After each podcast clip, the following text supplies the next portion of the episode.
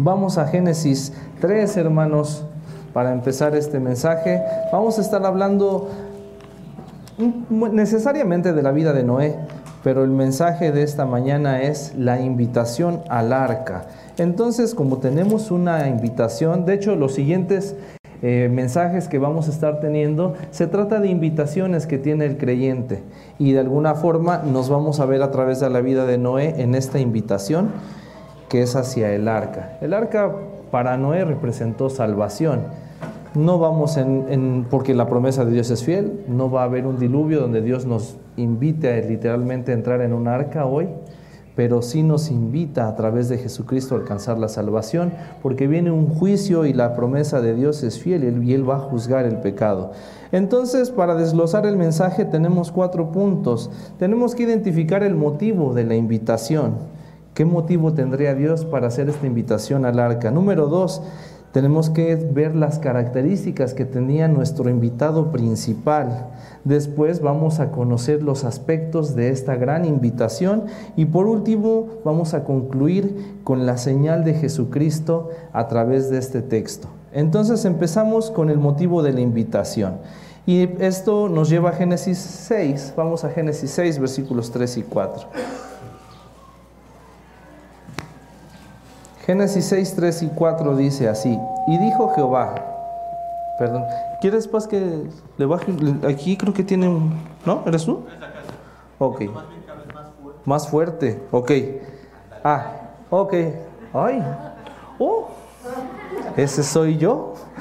Números, eh, Génesis 6, 3 y 4. Y dijo Jehová, no contenderá mi espíritu con el hombre para siempre, porque ciertamente él es carne mas serán sus días 120 años. Y el versículo 4 dice que había gigantes en la tierra en aquellos días y también después que se llegaron los hijos de Dios a las hijas de los hombres y les engendraron hijos. Estos fueron los valientes que desde la antigüedad fueron varones de renombre. Vamos a ver otros tres aspectos del motivo de la invitación, pero número uno, Dios pone un ultimátum, Dios pone una separación, un límite, y Él dice que su espíritu no va a contener o, contenderá, dicho en, en el lenguaje bíblico, que quiere decir no va a permanecer para siempre.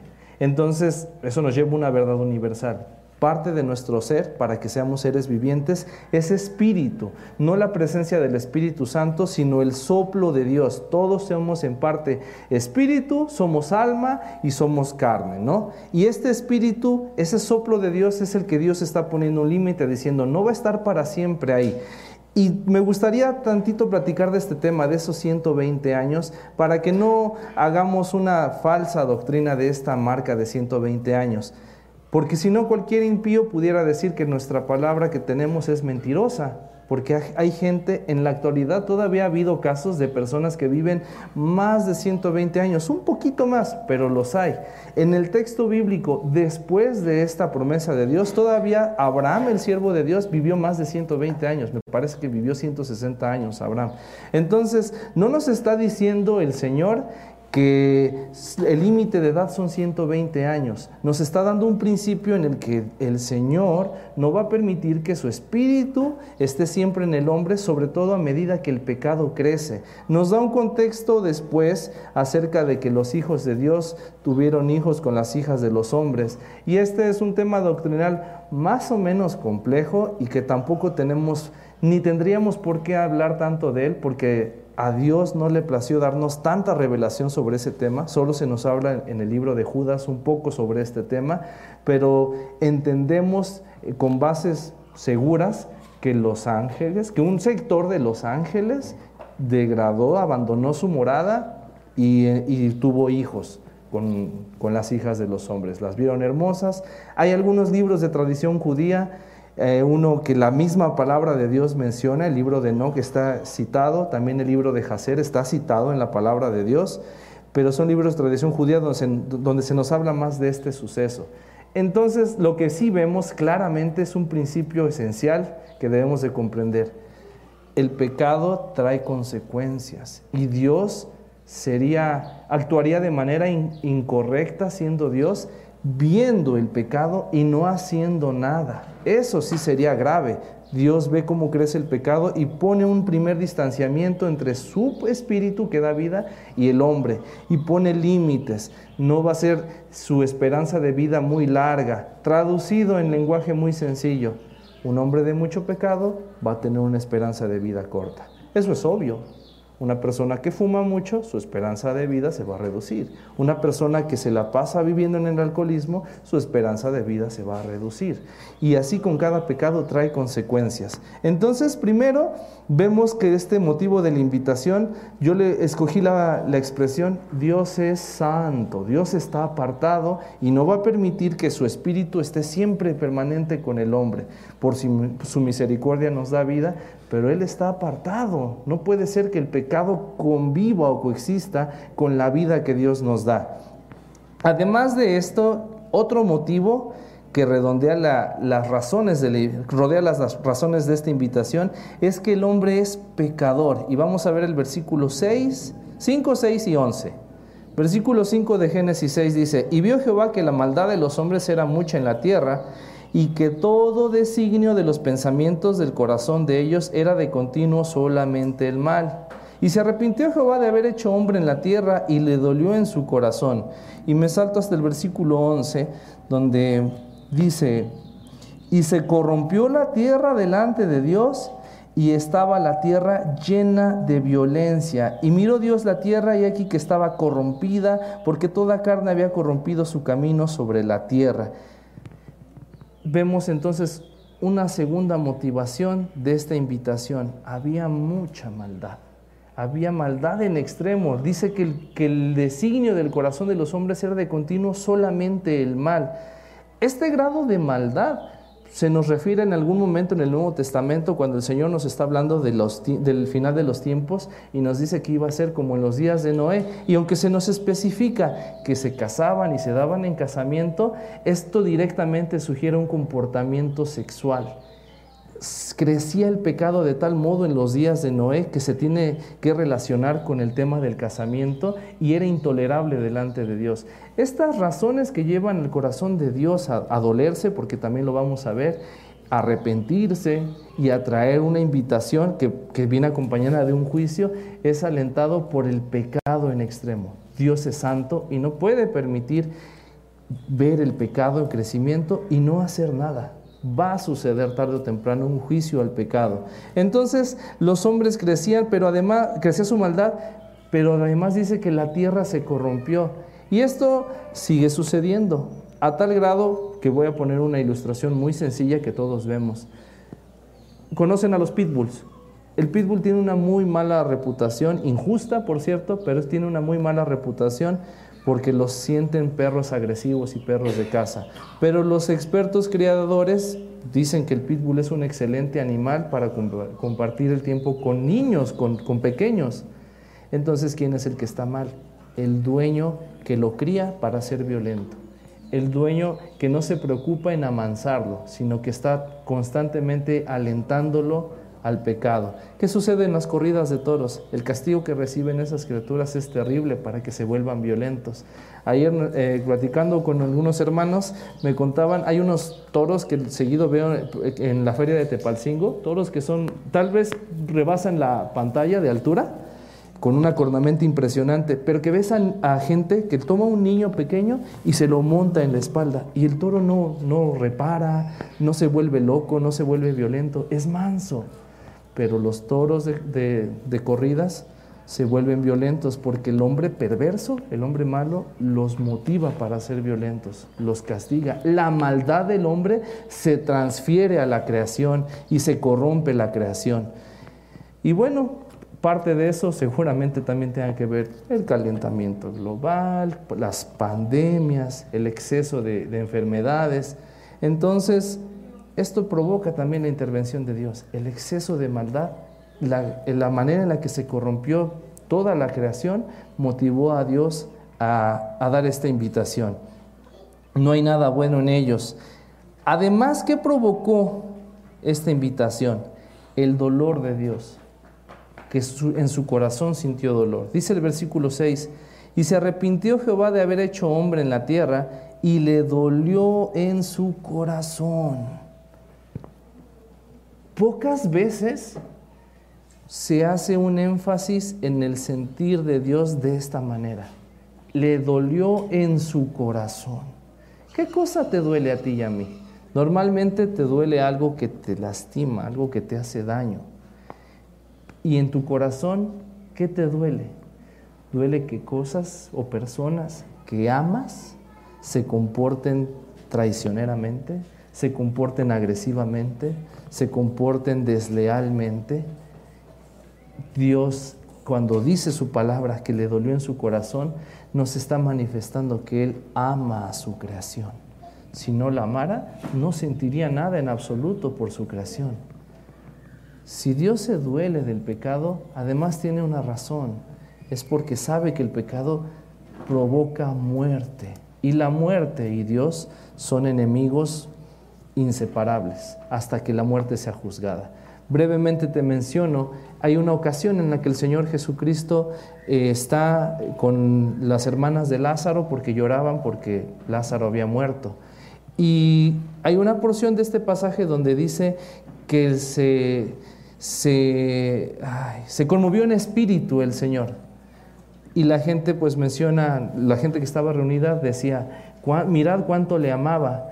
Pero un comentario que hace un, erudito siervo del Señor, de hecho el término teología bartiana es por esta persona, de apellido Bart, y él menciona que lo que sucede es que se conmovió por el efecto tremendo que tiene la muerte en el ser humano. Y la muerte es un enemigo de Dios, tanto que va a ser juzgado en la eternidad y echado al infierno. Si le está doliendo a Dios en su corazón que el hombre se comporte de esta manera, es porque eso provoca muerte. Muerte que no le afecta a Dios, nos afecta a nosotros. Pecado que no le afecta a Dios, te afecta a ti y a mí.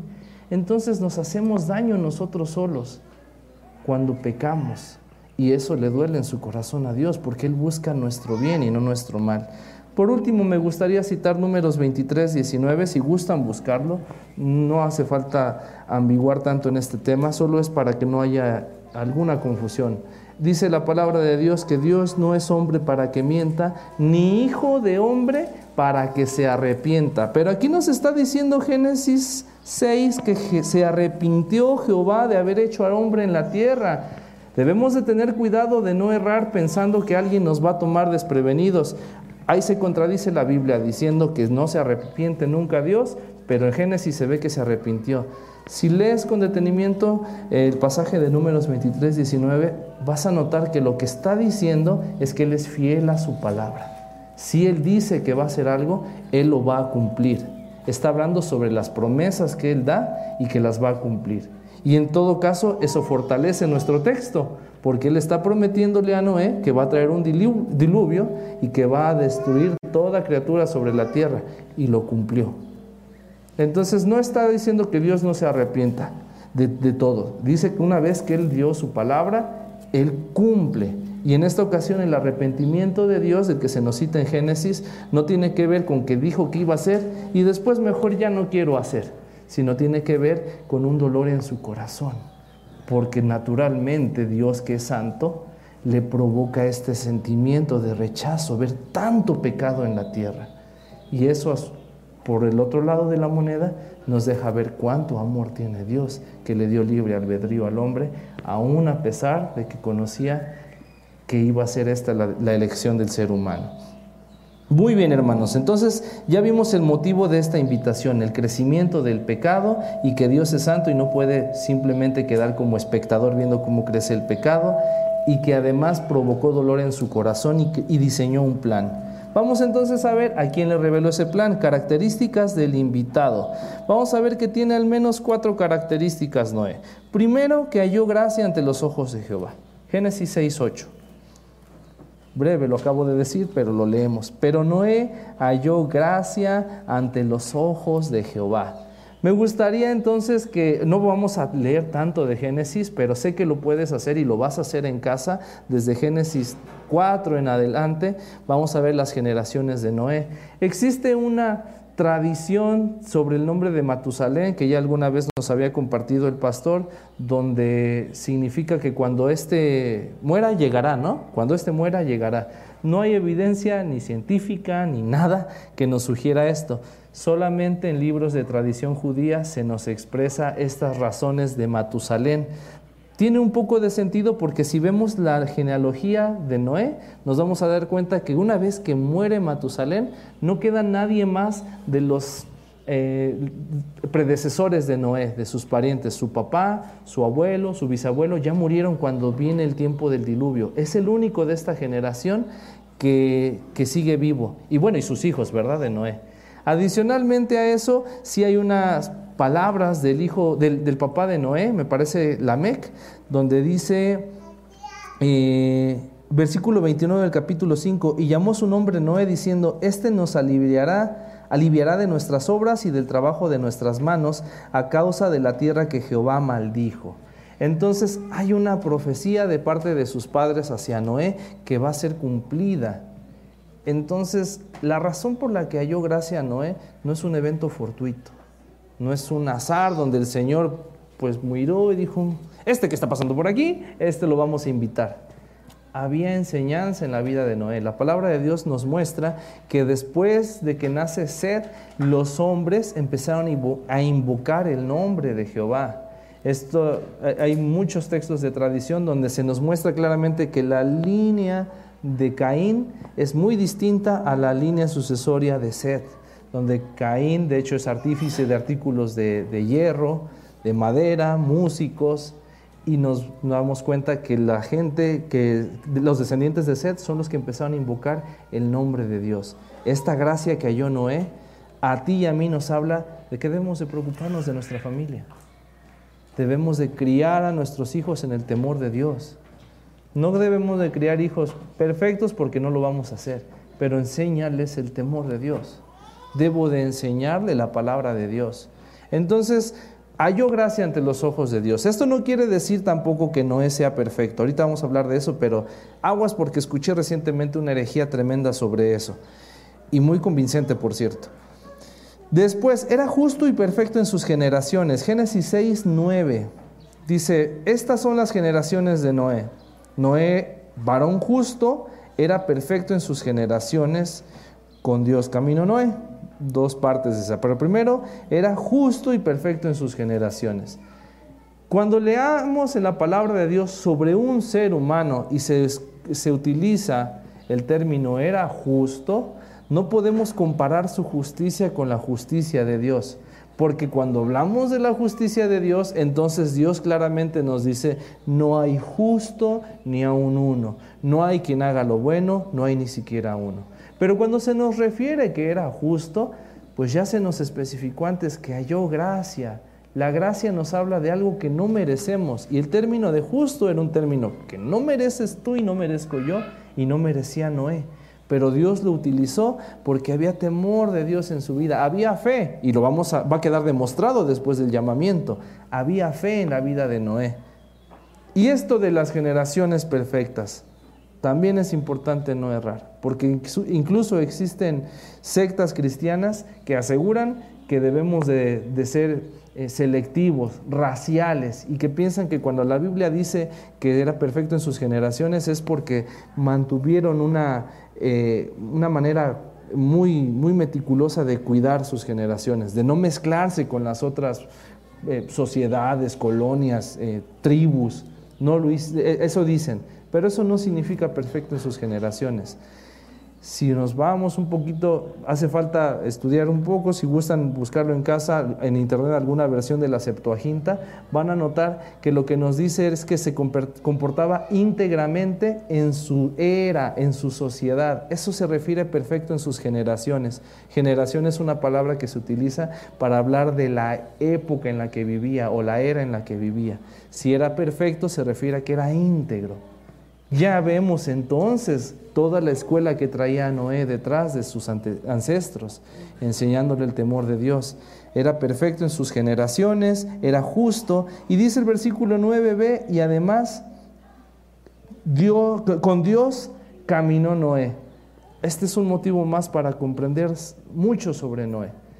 Antes de Noé, la única persona con la que se refiere este término que caminó con Dios fue Enoch, uno de los predecesores de Noé, donde se nos dice que fue traspuesto y que no vio muerte.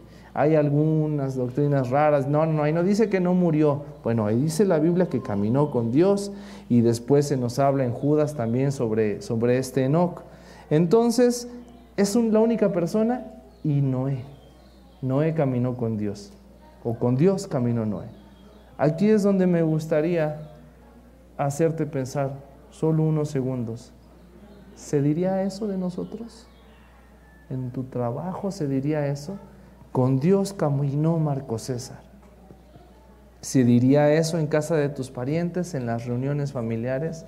Con, bueno, ¿se diría eso en la iglesia? Donde debería de ser el lugar donde se nos diga que con Dios caminé. ¿En tu iglesia te sientes con la confianza de decir, yo camino con Dios? Te pararías un día domingo a decir, hermanos, quiero darle gracias a Dios porque yo camino con Dios sin sentirte mentiroso, sin sentirte falso. Dios no invitó a cualquier persona. Y sí me gustaría aquí, es el momento para cerrar este término, de las, este punto de las características del invitado, con esta doctrina peligrosa que escuché. Escuché una persona enseñando que Dios quería salvar a Noé porque Noé era el único bueno en la tierra. Eso es peligroso.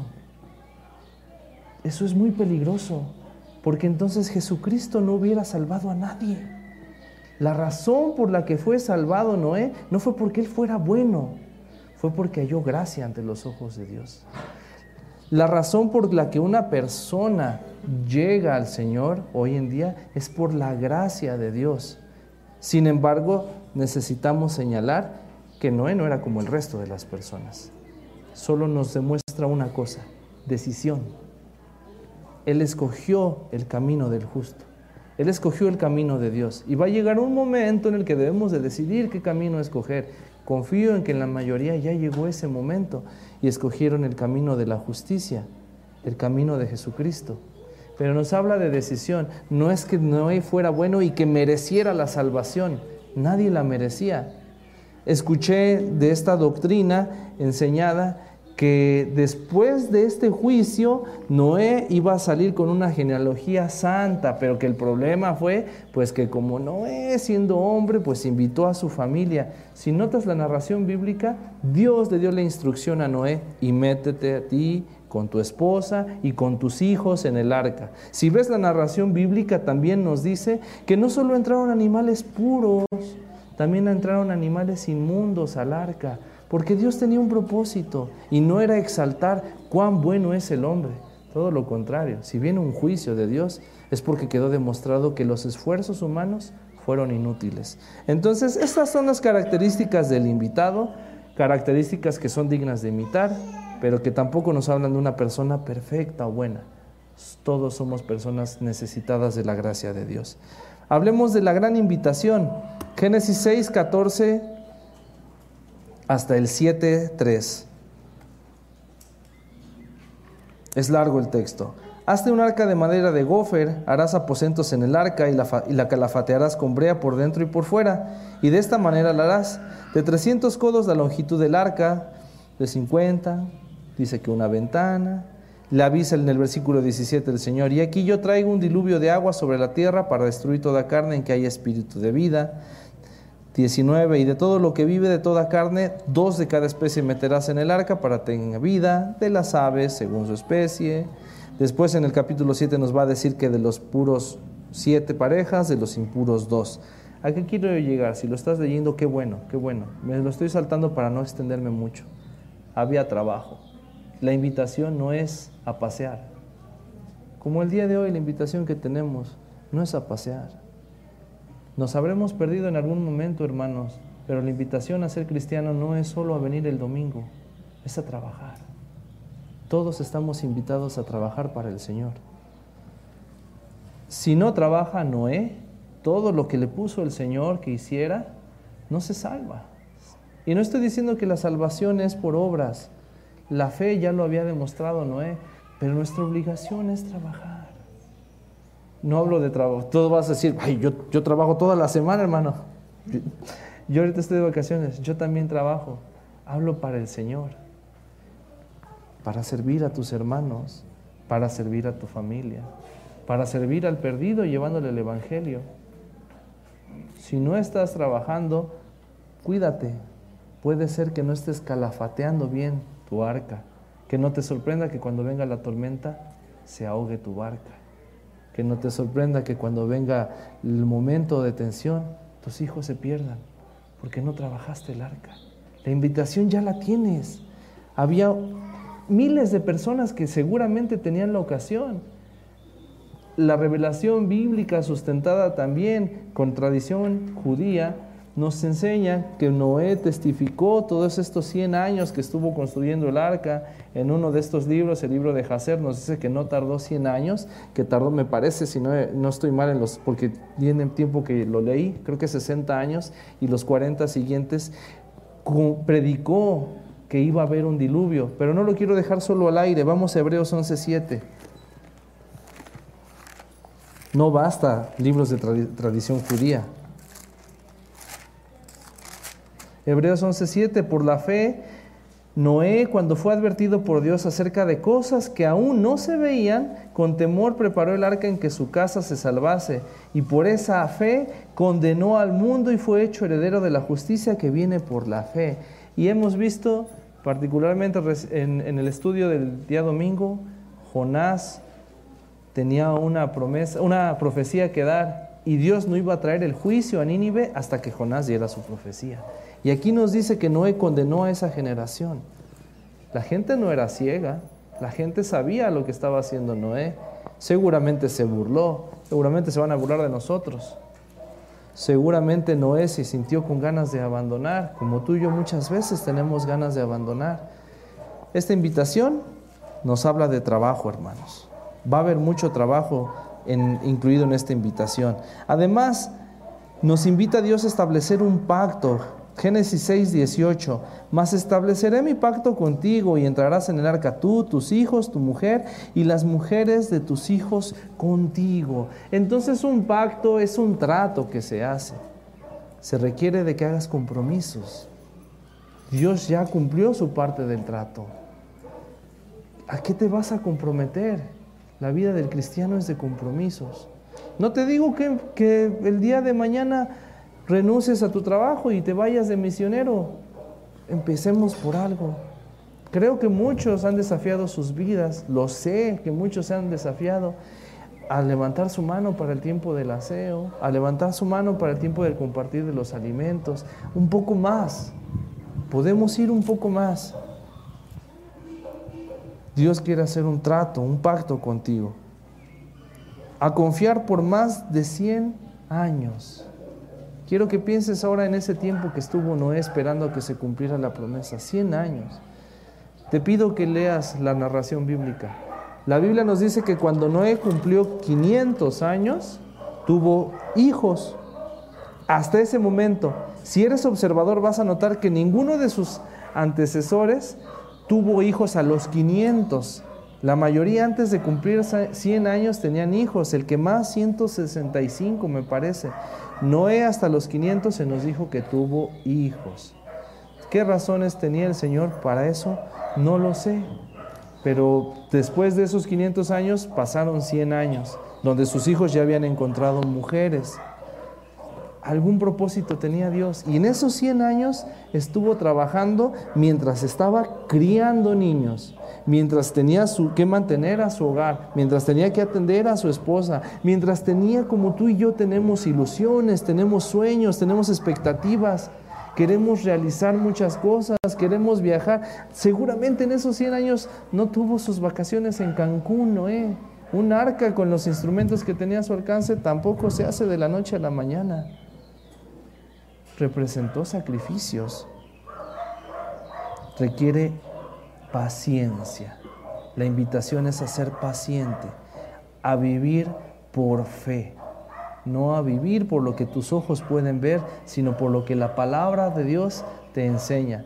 Quiero que pienses además que después de que Dios llama a Noé y le da las instrucciones de cómo construir el arca, la narración bíblica no nos dice que le haya hablado Dios a Noé en, ningún otro momento más que cuando le dijo, entra al arca tú y tu familia. ¿Soportaría 100 años de no saber si fue mi imaginación? ¿Te desafiarías a una vida viviendo para Jesucristo, confiando en que Él va a recompensar en la eternidad? ¿O nos conformaríamos tal vez con cubrir nuestras expectativas humanas? A salvarse del justo juicio de Dios, Génesis 7, 11 y 12. Esta es una invitación a salvarse. Y hubo lluvia sobre la tierra cuarenta días y cuarenta noches. En este mismo día entraron Noé y Sem y Cam y Jafet, hijos de Noé, la mujer de Noé y las tres mujeres de sus hijos con él en el arca, ellos y todos los animales silvestres según sus especies y todos los animales. Me voy a saltar hasta el 17. Y fue el diluvio cuarenta días sobre la tierra y las aguas crecieron y alcanzaron el arca y se elevó sobre la tierra. Y subieron las aguas y crecieron en gran manera sobre la tierra y flotaba el arca sobre la superficie de las aguas. Continúa el texto si gustas. Lo que quiero que sepas es que estar en el arca todavía no es miel sobre hojuelas. Seguramente ninguno de nosotros hemos estado nunca en una tormenta, pero ah, busca un poco en internet cómo se siente andar en una tormenta. Mm, vimos con mis niñas una película de una chica que a los 16 años creo hizo, cruzó todos los mares, salió de Australia y volvió a Australia. En algún momento de esta chica, que es real, por cierto, en mayo va a ser su aniversario de, de esa proeza, entra en un punto donde está entrando una tormenta de un lado y una tormenta del otro. Y se elevan olas de 20 metros que voltean el barquito en el que va. Y por un rato queda sumergido debajo del mar. Lo que está viviendo Noé en el arca no es todavía la promesa recibida. Es un momento crucial de, temor seguramente.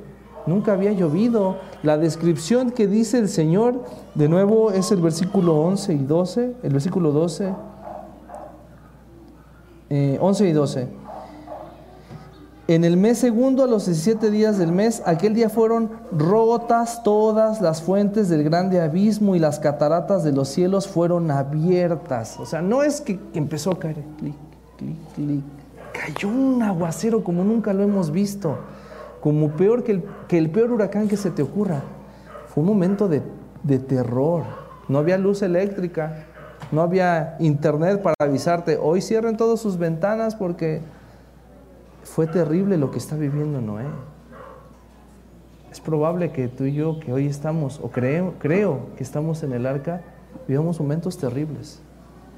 Hay una doctrina que considero errónea donde asemejan este momento con que la iglesia va a sufrir la tribulación.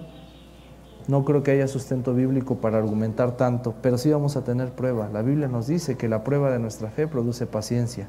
Vamos a sufrir prueba estar en el arca todavía no es el paraíso. Pero también dice que vamos a entrar a la heredad. Génesis 8, 15 y 16. Entonces habló Dios a Noé diciendo, sal del arca tú y tu mujer y tus hijos y las mujeres de tus hijos contigo todos los animales que están contigo de toda carne, de aves y de bestias y de todo reptil que se arrastra sobre la tierra, sacarás contigo y vayan por la tierra y fructifiquen y multiplíquense sobre la tierra. Quisiera tener las palabras, pero tal vez peque de sensacionalista si intento apelar a tus emociones. Pero si cierras un momento tus ojos y lees de nuevo ese versículo, tal vez el Espíritu de Dios te dé testimonio para que entiendas lo que había en el corazón de Noé. Valió la pena. Todo lo que viví, todo lo que sufrí por confiar en la promesa fiel de Dios, valió la pena. No era mentira. Dios no miente cuando promete, Dios cumple. Quiero que pienses en el momento de oscuridad que había en el arca Todavía no sabían si iba a haber o no esperanza. Solo nos dijo Dios, métanse. Y después ya no habló más. Tal vez Noé clamaba y Dios no respondía, tanto que echó a volar un cuervo y después una paloma. Y a veces no escuchamos la respuesta de Dios, pero no se ha olvidado Dios de nosotros. se acuerda Dios de nosotros y va a llegar un momento en el que Él dé testimonio a tu vida y te diga, abre la puerta. La palabra del Señor a sus hijos les dice, aquí yo estoy a la puerta y llamo. Si alguno oye mi voz y abre la puerta, entraré a Él y cenaré con Él y Él conmigo. No es a los impíos esa promesa, es a su iglesia. Tal vez Dios un día va a llegar a tu vida y va a tocar. Justo en ese momento en el que creías que no había valido la pena. Que mejor hubiera seguido el camino del impío porque le va mejor. Te puedo asegurar, si tu esperanza está en Cristo, que cuando llegues cuando tus ojos se cierren en este mundo, van a abrirse en la eternidad. Vas a comprender que hay cosas inigualables, que hay cosas gloriosas que no alcanzan las palabras para describirlas. Una única, ver a Jesucristo los ojos y que te diga, pasa, que te diga, te estuve esperando, que te diga, sé las batallas que tuviste. La promesa de Dios es fiel, Dios no miente. Dios es fiel. La señal de Jesucristo, por último, Génesis 8, 20 y 21. Y edificó Noé un altar a Jehová y tomó de todo animal limpio y de toda ave limpia y ofreció holocausto en el, eh, holocausto en el altar. Y ve qué preciosa es la narración. Y percibió Jehová olor grato.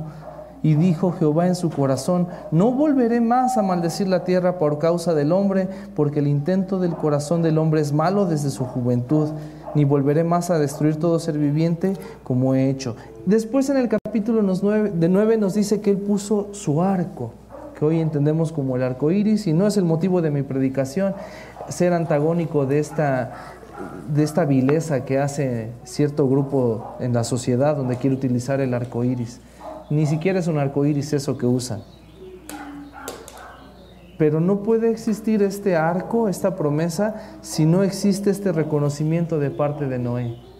Hasta que Noé ofreció holocausto, entonces eh, el corazón de Dios se movió. Hubo una, un, un suceso muy especial. Conoció o dio testimonio de Jesucristo.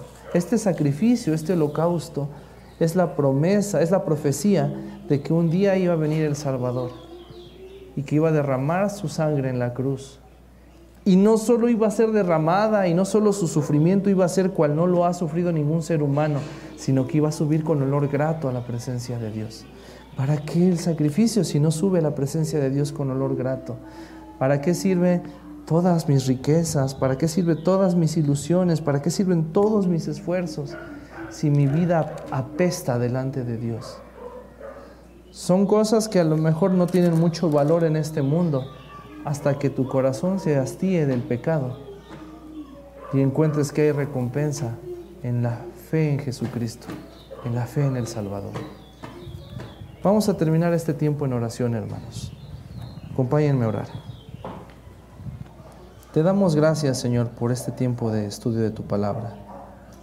Te doy gracias, Padre, porque así como hablamos de Noé, pudiéramos hablar de Abraham, pudiéramos hablar del rey David, pudiéramos, pudiéramos hablar de todos los apóstoles, pudiéramos hablar de tus profetas, de Elías, de Eliseo, de Daniel, de Isaías. Porque en realidad siempre hemos estado hablando de una sola persona, de Jesucristo. Ese nombre glorioso de Jesucristo te doy gracias, Señor, porque hemos encontrado vida nueva en Jesucristo. No hemos encontrado vida fácil en Jesucristo. No hemos encontrado vida holgada en Jesucristo. Hemos encontrado un trabajo que vale cada esfuerzo, que vale cada lágrima, que vale cada pérdida. Hemos encontrado esperanza fiel en Jesucristo. Gracias Padre, porque esa promesa no se limita solo a recompensas terrenales, sino todavía aún mejores promesas eternas. Te suplico, Señor, que muevas el corazón de quienes no han conocido de verdad al Salvador. Te suplico, Señor, que les muestres que les amas, que les muestres que tu corazón se duele por su pecado que estás interesado en ellos. Trae salvación en esta hora, Señor. Gracias, Padre, por tu promesa fiel. Lo despedimos en alabanza en honor a Jesús. Amén. Cristo